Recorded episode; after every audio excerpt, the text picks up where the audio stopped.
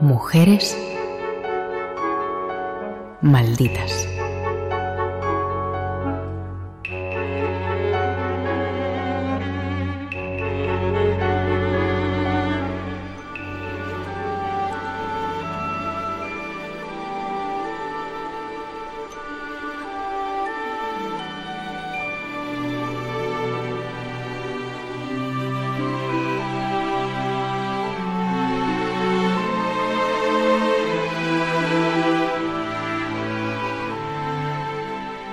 Berta nació en 1843 en Praga, entonces parte del Imperio Austrohúngaro, hija póstuma de un mariscal de campo, Franz Kinski, y de su esposa, Sophie. Desde su nacimiento tuvo el título de condesa y recibió una esmerada educación acorde con su estatus con un tutor personal. Jordi Corominas, escritor y periodista. Es hija póstuma, efectivamente, del conde Franz Kinski. Él muere, ella nace, ella es condesa desde el nacimiento y, tiene, yo creo, un, un problema, una virtud de base, depende cómo se aplique, que es que la, la formación que recibe en la infancia, por herencia del, del padre difunto y de la misma mentalidad aristocrática de los que mandan en el imperio es militar. Es decir, ella es mujer, pero es formada bajo unos criterios que son estrictamente masculinos, cosa que yo creo que más tarde, además de los dimes y diretes de su familia, a los que ahora iremos, pues cosa que más tarde condicionará mucho y determinará su visión del mundo. Pero la vida de lujos y estabilidad económica terminó cuando la madre viuda ya no fue capaz de sostener el elevado ritmo de vida que la corte exigía. Tenía 30 años cuando decidió trabajar para poder ser independiente.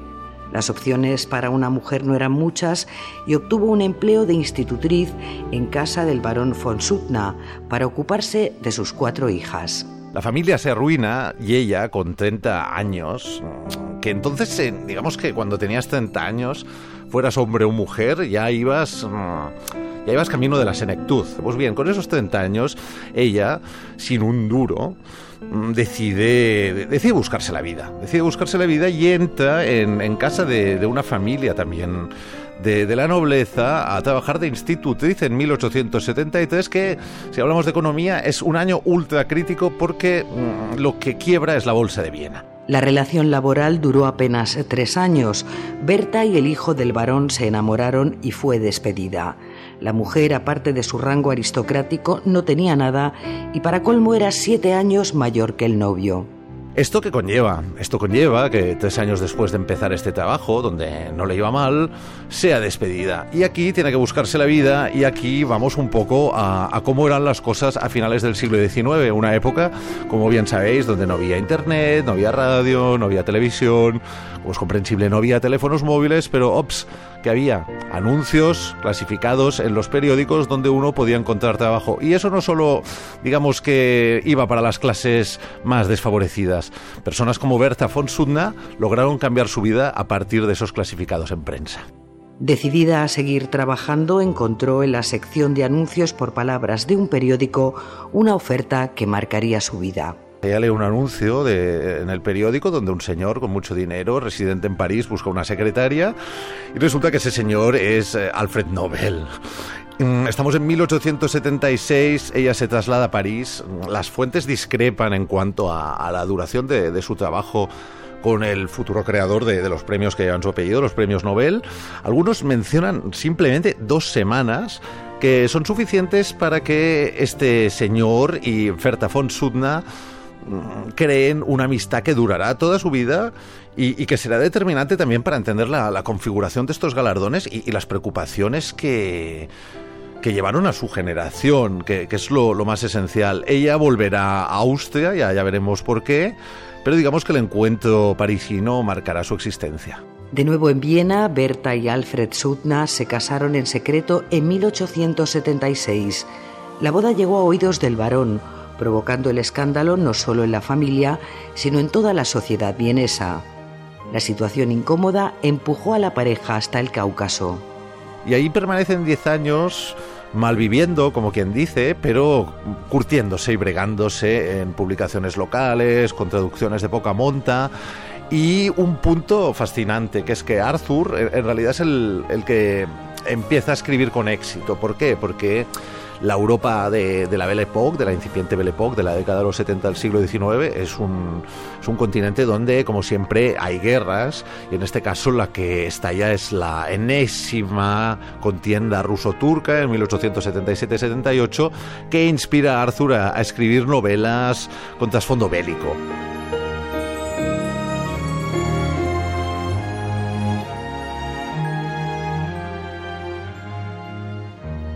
Una década después, el varón terminó por aceptar el matrimonio.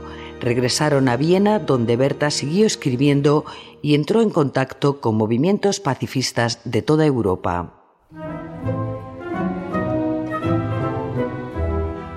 Von Sudna empieza a implicarse en todos estos movimientos, también con, influencias notorias, como podía ser la del naturalista Charles Darwin, y empieza a escribir novelas que funcionan bastante bien.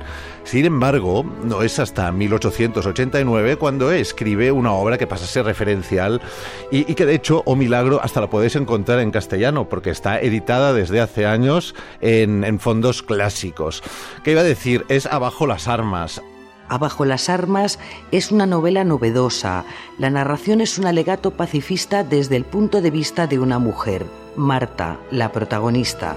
Aquí la guerra se ve desde el punto de vista de una mujer y yo creo que, recoge perfectamente cuál es el pensamiento de su autora, de, de Berta von Suttner, que es muy, muy, muy racional, que usa esa racionalidad desde un punto de vista ético y moral y que considera que la guerra, a ver, no, no debe seguir utilizándose básicamente desde estas premisas, es decir, somos seres humanos y si analizamos un poco lo que es el concepto guerra y lo que implica, si somos bastante inteligentes y apartamos nuestra parte animal, lo comprensible es eliminar esta actividad llamada guerra, que producirá muchos beneficios económicos a pocas personas, pero que en realidad para el género humano es, es un desastre.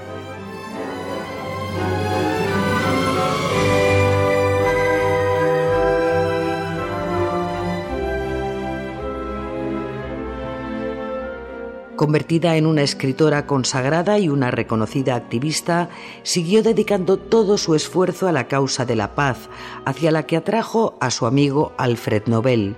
La correspondencia entre Alfred Nobel y ella nunca, nunca desaparece, pero a, partir de los años 90 la, cuestión y, y, el interés que despierta lo realizado por Berta es más notorio y en ese instante, en 1892, hay, hay una carta de, de Berta donde promete a, Nobel que le mantendrá informado de, todos los avances que está haciendo con, con, el tema de la paz, que los expertos consideran que es como el embrión para, el, para la creación del futuro Premio Nobel de la Paz.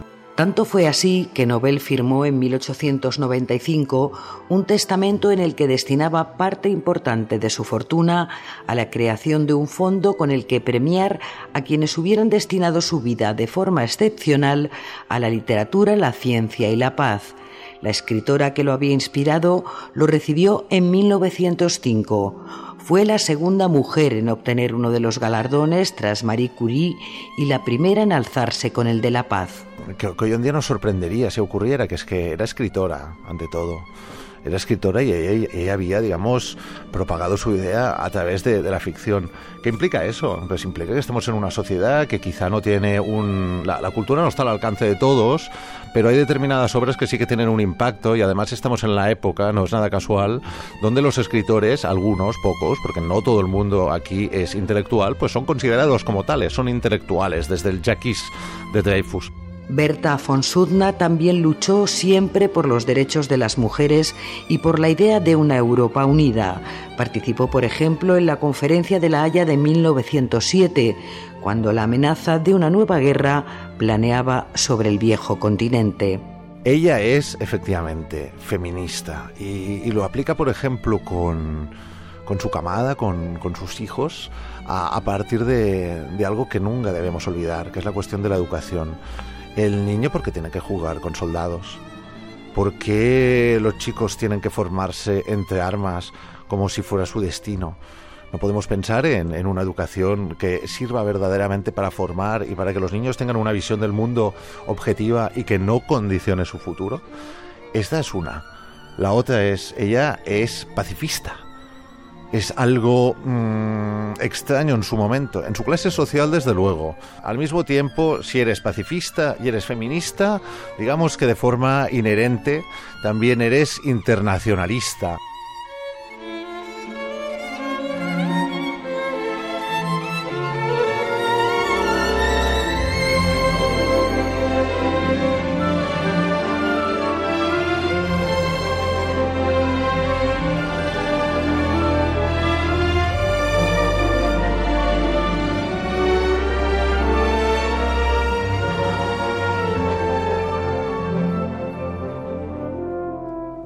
Berta von Sudna falleció en 1914, justo dos meses antes del inicio de la Primera Guerra Mundial. La idea del europeísmo de Berta von Sudner, la idea de su feminismo, la idea de su pacifismo, se generan y se vertebran a finales del siglo XIX. Pero ¿por qué hablamos del pasado y por qué tenemos que considerar estas mujeres malditas que aquí tratamos? Porque sus enseñanzas son, son digamos, una clave para nuestro presente. Y si nos tapamos las orejas en torno a todo, en torno, perdón, a todo aquello que ocurrió con anterioridad, estaremos como siempre condenados a repetir las mismas idioteces de aquellos que mandaron en 1914.